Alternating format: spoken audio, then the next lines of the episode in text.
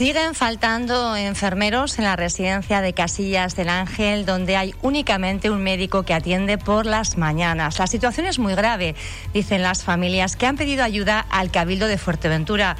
El Cabildo asegura por su parte que no encuentra profesionales en el mercado y ha solicitado que forme parte de la plantilla con ayuda del Gobierno de Canarias. Vamos a tratar de analizar esta situación y cuál es realmente el problema. Y lo vamos a hacer con el presidente de la Asociación Salud y Sonrisas.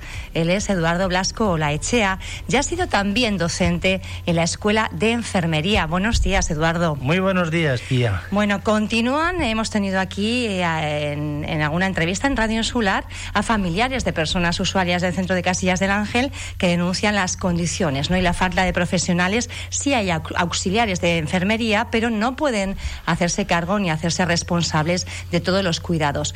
Además, eh, hay que tener en cuenta que la mayoría son personas dependientes. ¿no? Eh, la situación continúa, se había hecho público hace cosa más de un mes, un mes y medio, pero de momento está pasando el tiempo y vemos que no hay solución. La situación de la residencia de mayores de Casillas es la historia de un enquistamiento. El planteamiento está mal desde el principio y ya te doy un resumen de lo que pensamos nosotros. Luego vamos tratando tema por tema. El titular en términos periodísticos sería la gestión del centro de casillas tiene que pasar a manos del cabildo. No tiene sentido que una residencia sociosanitaria, y más aún después de lo que ha pasado con la pandemia, que ha sido uno de los grandes señalados en todo el país, esté en manos de una empresa privada, que en este caso CLECE, que pues lo tiene pues como una parte más de su negocio. Y yo creo que la atención a nuestros mayores no puede ser un negocio. Es una atención que se la debemos y de la que el Cabildo debe hacerse responsable como titular, que es del Centro de Residencia de Mayores de Casillas. Me decías, es una reivindicación la de los enfermeros. Esa reivindicación puede venir. O una, o una, de, las reivindicaciones. Pero en este momento sí es verdad, que es, que es la más urgente, ¿no? Eh, es como, como, como un mantra en el que siempre que nos encontramos con estas situaciones nos dicen es que no hay enfermeros, no hay médicos. El asunto es que no hay médicos, no hay enfermeros que quieran venir a Fuerteventura con contratos precarios y mal pagados. Yo miraba ayer mismo como CLECE anunciaba en su página de empleo, se necesita enfermeros para eh, Fuerteventura. Claro. El asunto es en qué condiciones laborales. ¿Qué es lo que ofrece eh, CLECE? Pues en la página no dice nada, ni, el salario. Ya te digo yo que el salario es muy bajo, es muy precario Hablaban de que podía haber una diferencia salarial de unos 500 euros al mes entre un enfermero que trabajaba en la residencia de Casillas del Ángel con un enfermero, por ejemplo, del Hospital General de Fuerteventura. Además de la diferencia salarial de unos 500 eh, euros al mes, también estaba el tema de los turnos, ¿no? No es solo la parte económica, sino, digamos, la calidad también de esa vida profesional. Y al contrato, y al contrato. Ten en cuenta que eh, todos los enfermeros están en una bolsa de trabajo en que tienen que estar a disposición de que les llamen. Están todos con contratos precarios. No es que no haya, claro que hay. Lo que pasa es que si a ti te llaman del Servicio Canario de Salud, vas a preferir, aunque sea una sustitución de un mes, porque si no, te sacan de, la lista. ¿Cuál es la solución?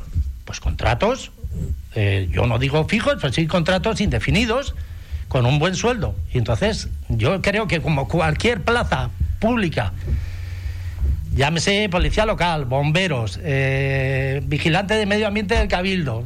Estamos hartos de ver, se convocan siete plazas de lo que sea, de auxiliar administrativo, y se presentan 200. Claro, porque hay una estabilidad laboral, hay una posibilidad de crecimiento profesional.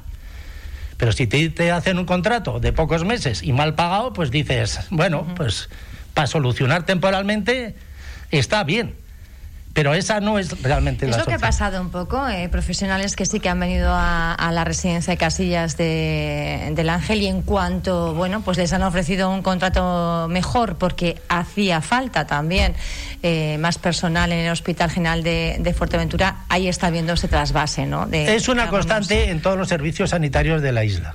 Es decir, ya lo hemos hablado en otras eh, ocasiones, vienen profesionales, se les, se les vuelve locos con contratos que no van, incluso en el Servicio Canario de Salud, y terminan yéndose incluso a trabajar a otra isla. me, acuerdo que te comentaba el caso de una majorera, cirujano, que se tuvo que terminar yendo a La Palma y que a día de hoy está trabajando de cirujana en el Negrín.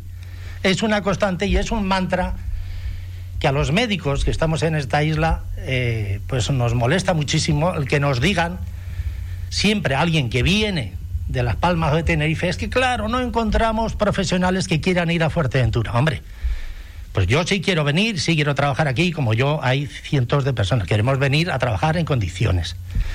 Vuelvo a decir que el resumen es que el Cabildo debe hacerse cargo esa adjudicación. De ¿Cómo, está, ¿Cómo está esa adjudicación, Eduardo? Bueno, todos lo sacan a concurso siempre. ¿Para cuánto tiempo? ¿Cuánto tiempo queda? Pues no lo sé el tiempo exactamente. Yo creo que el incumplimiento, sea cual sea el contrato, ya ha vencido. ¿Por qué? Porque la situación actual es insostenible. No hay enfermeros. El viernes pasado estaban sin enfermeros. No estamos hablando del pasado, estamos hablando de antes de ayer. Tengo noticias que el médico coge vacaciones esta semana.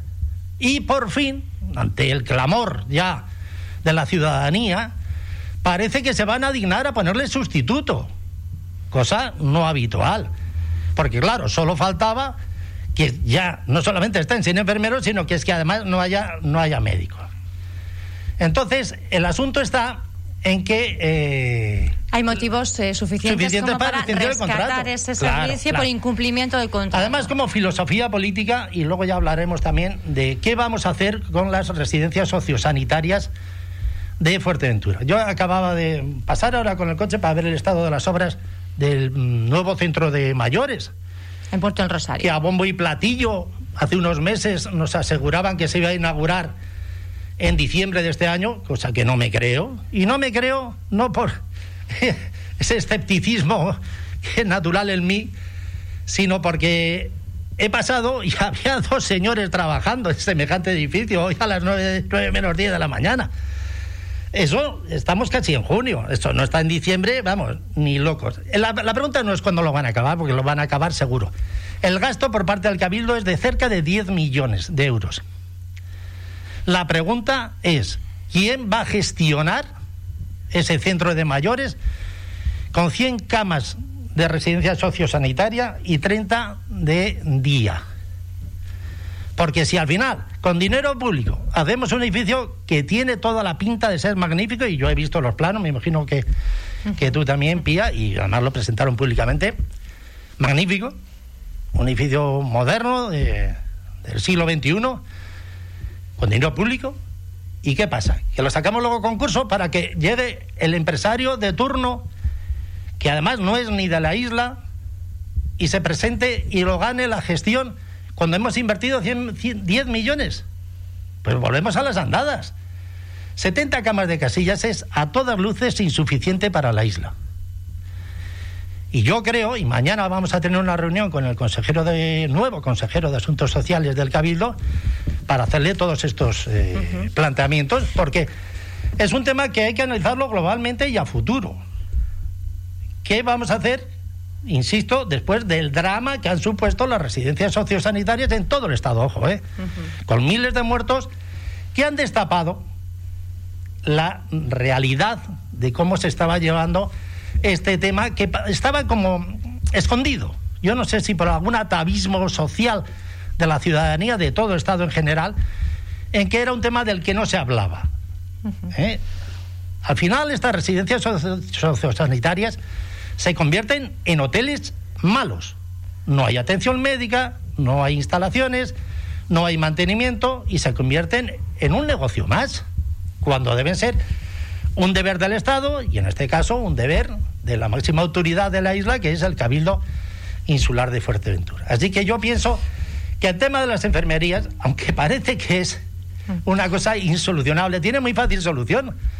Convoquen ustedes plazas con contratos de larga duración y verá usted cómo decenas de enfermeros, enfermeras, se apuntarán a acceder a esas plazas.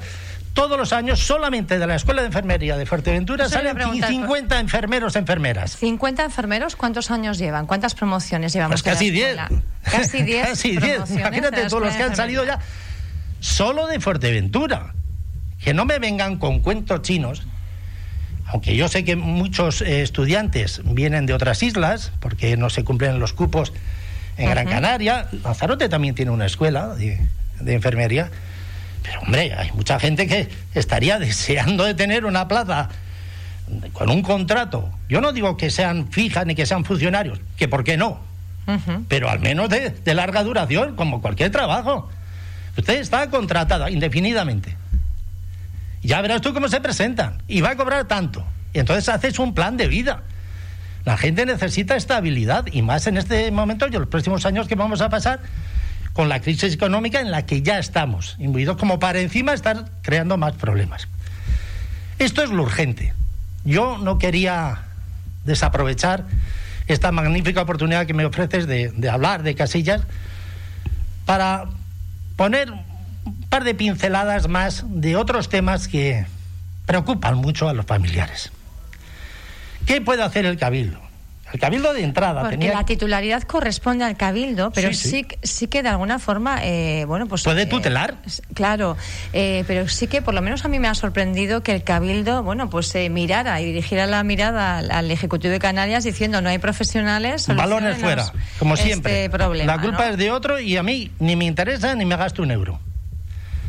Estamos hablando los enfermeros, estamos hablando Sí, ya sé que la empresa está intentando contratar. Si yo he entrado, pueden hacerlos ustedes, eh, a todos nuestros en la web eh, que nos están escuchando en Infojob mismo. En Infojob mismo. Entras y dice, enfermero en Fuerteventura, te dice, Clece ofrece plaza. Si es que están desesperados, pero es que así no se hacen las cosas. El asunto está que el cabildo como mínimo, o sea, todo esto es a, a mañana, pero hoy, hoy mismo, pueden empezar a hacer cosas ya. De entrada, algo que no se ha hecho nunca, que son inspecciones. Ver el estado de nuestros eh, mayores. Conceptos como la limpieza, cómo están atendidos, cómo muchos están con discapacidades físicas y muchas eh, sensoriales, con algunas demencias y con otras patologías. Y yo estoy harto de ver pues úlceras de decúbito, úlceras por presión. Quiere decir que ese señor... ¿Qué significa eso? Que, pues, pues, que no los movilizan.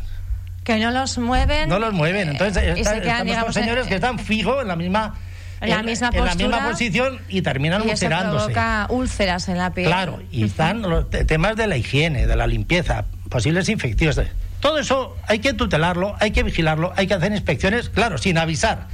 Porque si no, esto es como el chiste de Mafalda. Llegas allí y están todos lavaditos de penaditos. Y dice, no, usted va de vez en cuando. Inspecciones sin avisar. Sin avisar, claro. Una, cuestión que siempre está en la calle, ¿verdad? Pero no se dice no, Claro, entonces, todo, ¿cómo va? Todo magnífico. Esto, eh, tú preguntas por casillas y todos te dicen que todo magnífico. Pero es como una especie de centro del que está ahí escondido, en el que nadie sabemos realmente qué pasa porque nadie va. ¿Tú has visto alguna foto? Tú eres periodista de raza y estás en los temas del día a día. ¿Cuántas fotos del interior has visto últimamente? ¿Reportajes? ¿Alguna cámara habrá entrado? No, no, allí no se puede entrar. Y ahora con la pandemia menos aún. Esto les ha venido de perlas, ¿eh? porque han escondido, nunca mejor dicho, todas sus vergüenzas. ¿Cómo está el mantenimiento del centro? Goteras, pintura, mobiliario absolutamente obsoleto. El Estado patético de, yo qué sé, desde las cortinas hasta, hasta del aspecto general. Todo esto, me pueden decir, es que eso depende ya de la empresa adjudicataria. Bueno, y de usted, que es el titular. Eduardo, eh, son muchísimas eh, las cuestiones. Es verdad que también se están canalizando a través de alguna eh, página de, de, Facebook, ¿verdad? Una fanpage que habla de los centros de mayores, incluso a nivel estatal, pero no son muchas las denuncias que se escuchan en los medios de comunicación. La verdad es que a mí como periodista me, me ha costado muchísimo eh, pues tener gente que me que denunciara o hablara en primera persona de esas eh, bueno, deficiencias que puede encontrar, incluso en la atención a sus propios familiares. Hay cierto miedo. Hay miedo total. Pero esto va en el género humano. Yo no creo que sea algo que se pueda recriminar. Pero hay miedo por hay miedo porque, porque lo tenemos todos en el cuerpo. Es, es, como cuando vas al hospital y pues siempre estás con la cosa ahí, no, no te quejes, no protestes, no vaya a ser que me vayan a tratar mal. Yo eso se lo he visto a un montón de pacientes que son incapaces de recriminar, no recriminar, de buenas maneras y con buena educación, pues un fallo en la asistencia o un trato personal. Cuando mm. parece que vamos a estos centros, parece que vamos todos de favor. Y entonces dice, pero estoy mal, pero que no esté peor, ¿no? Entonces la gente se calla. La gente se calla por miedo a represalias contra los familiares. Yo, no digo que vaya a haber represalias. Yo lo que digo es que sí hay un temor a que las, las, que pudiera haber, pero no en Fuerteventura, en, en, todos los sitios. Ya te digo que las residencias sociosanitarias han sido el gran tapado descubierto en esta pandemia, pues por desgracia, con los, muertos encima de la mesa. Por suerte aquí nosotros no hemos tenido, y en general en la pandemia en Fuerteventura económicamente nos ha desguazado, pero desde el punto de vista sanitario, pues estamos escapando, vamos, que esto parece Disney World. Yo miraba las cifras de ayer, que, que tú verás a diario, y dices, pues cero contagios, nadie hospitalizado. Tuvimos una crisis también provocada por la falta de inversión con las UCIs, pero las cifras de hoy en día, vamos, te las firma cualquier sitio de Europa. ¿Eh? Sin ir más lejos. Nuestra isla vecina, Lanzarote, ayer tenía 26 contagiados y 200 casos activos. ¿Por qué ha habido tanta diferencia entre las dos islas durante prácticamente toda la pandemia? Veíamos las, las cifras un poco cruzadas de una y otra isla, siendo más o menos ahí hay más poblaciones, ¿verdad? Pero bueno, son, eh, digamos, islas bastante similares. Pero los datos es verdad que han sido bastante más negativos en el caso de Lanzarote. Yo no soy sociólogo, habría que hacer un estudio de comportamiento mucho más en profundidad mm, que yo no me atrevo. Pero le, te puedo decir que con sorpresa, eh, pequeñas anécdotas, esto no es nada científico, a mí, no me, a mí me gusta hablar con datos. Pero también eh, están las impresiones. Este fin de semana, eh, conocidos míos se acercaban a Lanzarote, como no, a Ikea. Y dice que vamos, que parecía que lo regalaban. que, era una marabunta de gente comprando, llevándose, y la mitad eran magoreros. ¿eh? Excursión fantástica, voy, hago la compra, me haga falta o no, porque me ha ahorrado dos euros y luego almuerzo en, en Playa Blanca y me vuelvo en el barco. Es una excursión magnífica cuando ha acabado el estado de alarma. Bueno, esos puntos de. Déjame dos puntualizaciones más que me han hecho llegar a lo largo de estas semanas los familiares hablábamos de las inspecciones, hablábamos del mantenimiento, hablábamos de una cosa que cualquier vecino de Casillas, y he estado hablando con varios de ellos, te puede confirmar. Y eso se puede empezar a arreglar mañana. Los accesos. ¿Cómo puede ser? Ya no estamos hablando de Casillas, sino del centro, sino que estamos hablando del propio pueblo. ¿Cómo puede ser que los accesos no estén mantenidos? Que no sea fácil para llegar con las ambulancias, para que muchos de nuestros mayores que vayan en silla de ruedas puedan salir del centro y moverse. Eso es tan fácil como ir alquitranarlo en, dos mañanas y tener accesos dignos que además embellecen al pueblo y que favorecen la estancia y las visitas de esto de los familiares. Y sobre todo si hubiera una urgencia, ¿no? El tema del desplazamiento de una Esa es otra. Me dice, pero si es que el propio centro tiene un furgón adaptado para sillas eh, de ruedas que no se usa. Nadie sabe por qué. Está, está funcionando, ¿eh? Pero no se usa. Los traslados, otro de los temas, hay una urgencia, no esperes a nada. Tú tienes tu, tu chofer, tienes tu, tu furgoneta y lo llevas al hospital y lo tratan. Pequeños detalles, no tan pequeños, que son importantes de lo que tiene que ser una residencia de mayores. El tema de las comidas. casi todos tienen patologías y necesitan unos cuidados y una alimentación pues digna. Nadie espera grandes lujos, pero sí unas comidas bien preparadas, con un rigor dietético ¿eh? y bien, mm, bien presentada y que se les den pues con cierto cariño, porque yo creo que son personas que necesitan cuidados. ¿eh? Entonces, eh, son un acúmulo de cosas en que el tema de enfermería ha sido como la explosión. ¿Cómo van a estar sin enfermería? Claro, pero es que es el día a día, las visitas. La pandemia, mm, yo no me atrevo a decir esto y menos públicamente, porque si no me hacen un botellón esta, esta noche, pero se está acabando. La vacunación va fenomenalmente. Yo aprovecho, como siempre que puedo, para felicitar a los responsables de la vacunación en la isla. Inmejorable. Yo no le pongo un pero ninguno. ¿Esto qué quiere decir? Pues que tenemos unas cifras magníficas y que ya estamos en la franja ya de 40-49, los mayores de 60 años están con una dosis a un 70, un 80%.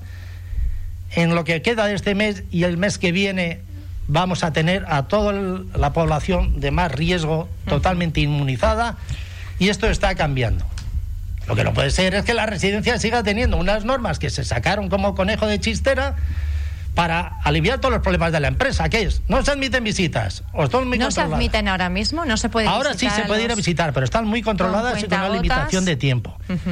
Otro tema, los sitios para las visitas. Hagamos de las residencias, yo no digo que sea el Palace, pero hombre, tendrá que tener unos sitios de visitas adecuados una buena sala de visitas donde uno se encuentre confortable, agradable, o con el clima que tenemos en la isla, pues poder salir pues al exterior en un ambiente eh, confortable. Muchos temas que lo que necesitan es dedicación. Lo que no se puede hacer esas palabras que a mí me dan pavor, que son externalización concertado. Eso es un lávase las manos de la administración y un dejar de responsabilidades. Vuelvo a decir, el titular es, el cabildo debe hacerse con la gestión Estamos entre ese titular y otro también que tengo por ahí, pero Eduardo, Ponme los dos porque, te, voy a dar te voy a dar el tercer titular.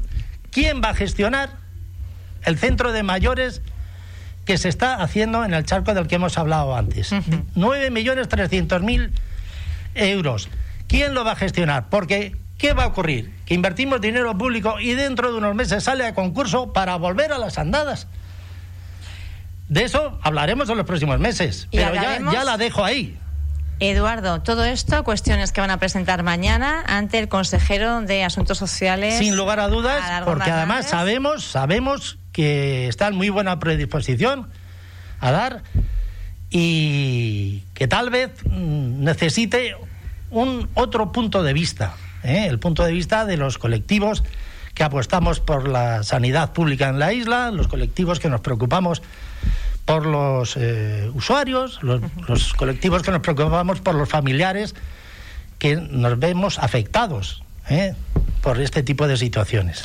Eduardo, tenemos que ir concluyendo ya. Yo le agradezco que. A mí siempre se me hace corto este espacio, del cual te agradezco. Pero tú sabes que tengo incontinencia verbal. bueno, pero está muy bien porque además, eh, bueno, pues en asuntos como este, como hemos dicho, ¿no? Hay ese, ese miedo que es lícito, ¿no? De las personas. Sí, sí, sí, totalmente. A, pensar que a lo mejor puede haber. Eh, Por eso Salud y Sonrisas pues hace de portavoz de, de, toda esa gente todas que estas quejas. Le cuesta un poquito más hablar, pero bueno, en, muchísimos, si uno se da un paseo un poquito por las redes sociales e investiga pues todo lo que es el tema de residencias de mayores, yo creo que hay eh, varias plataformas precisamente donde se hacen las denuncias de una forma pública, de una forma anónima, ¿no? Eh, ahí hay muchísimas, pero queríamos hoy darles voz a través de, del presidente de Salud y Sonrisas. Gracias por estar con nosotros. Muchísimas gracias, Pía.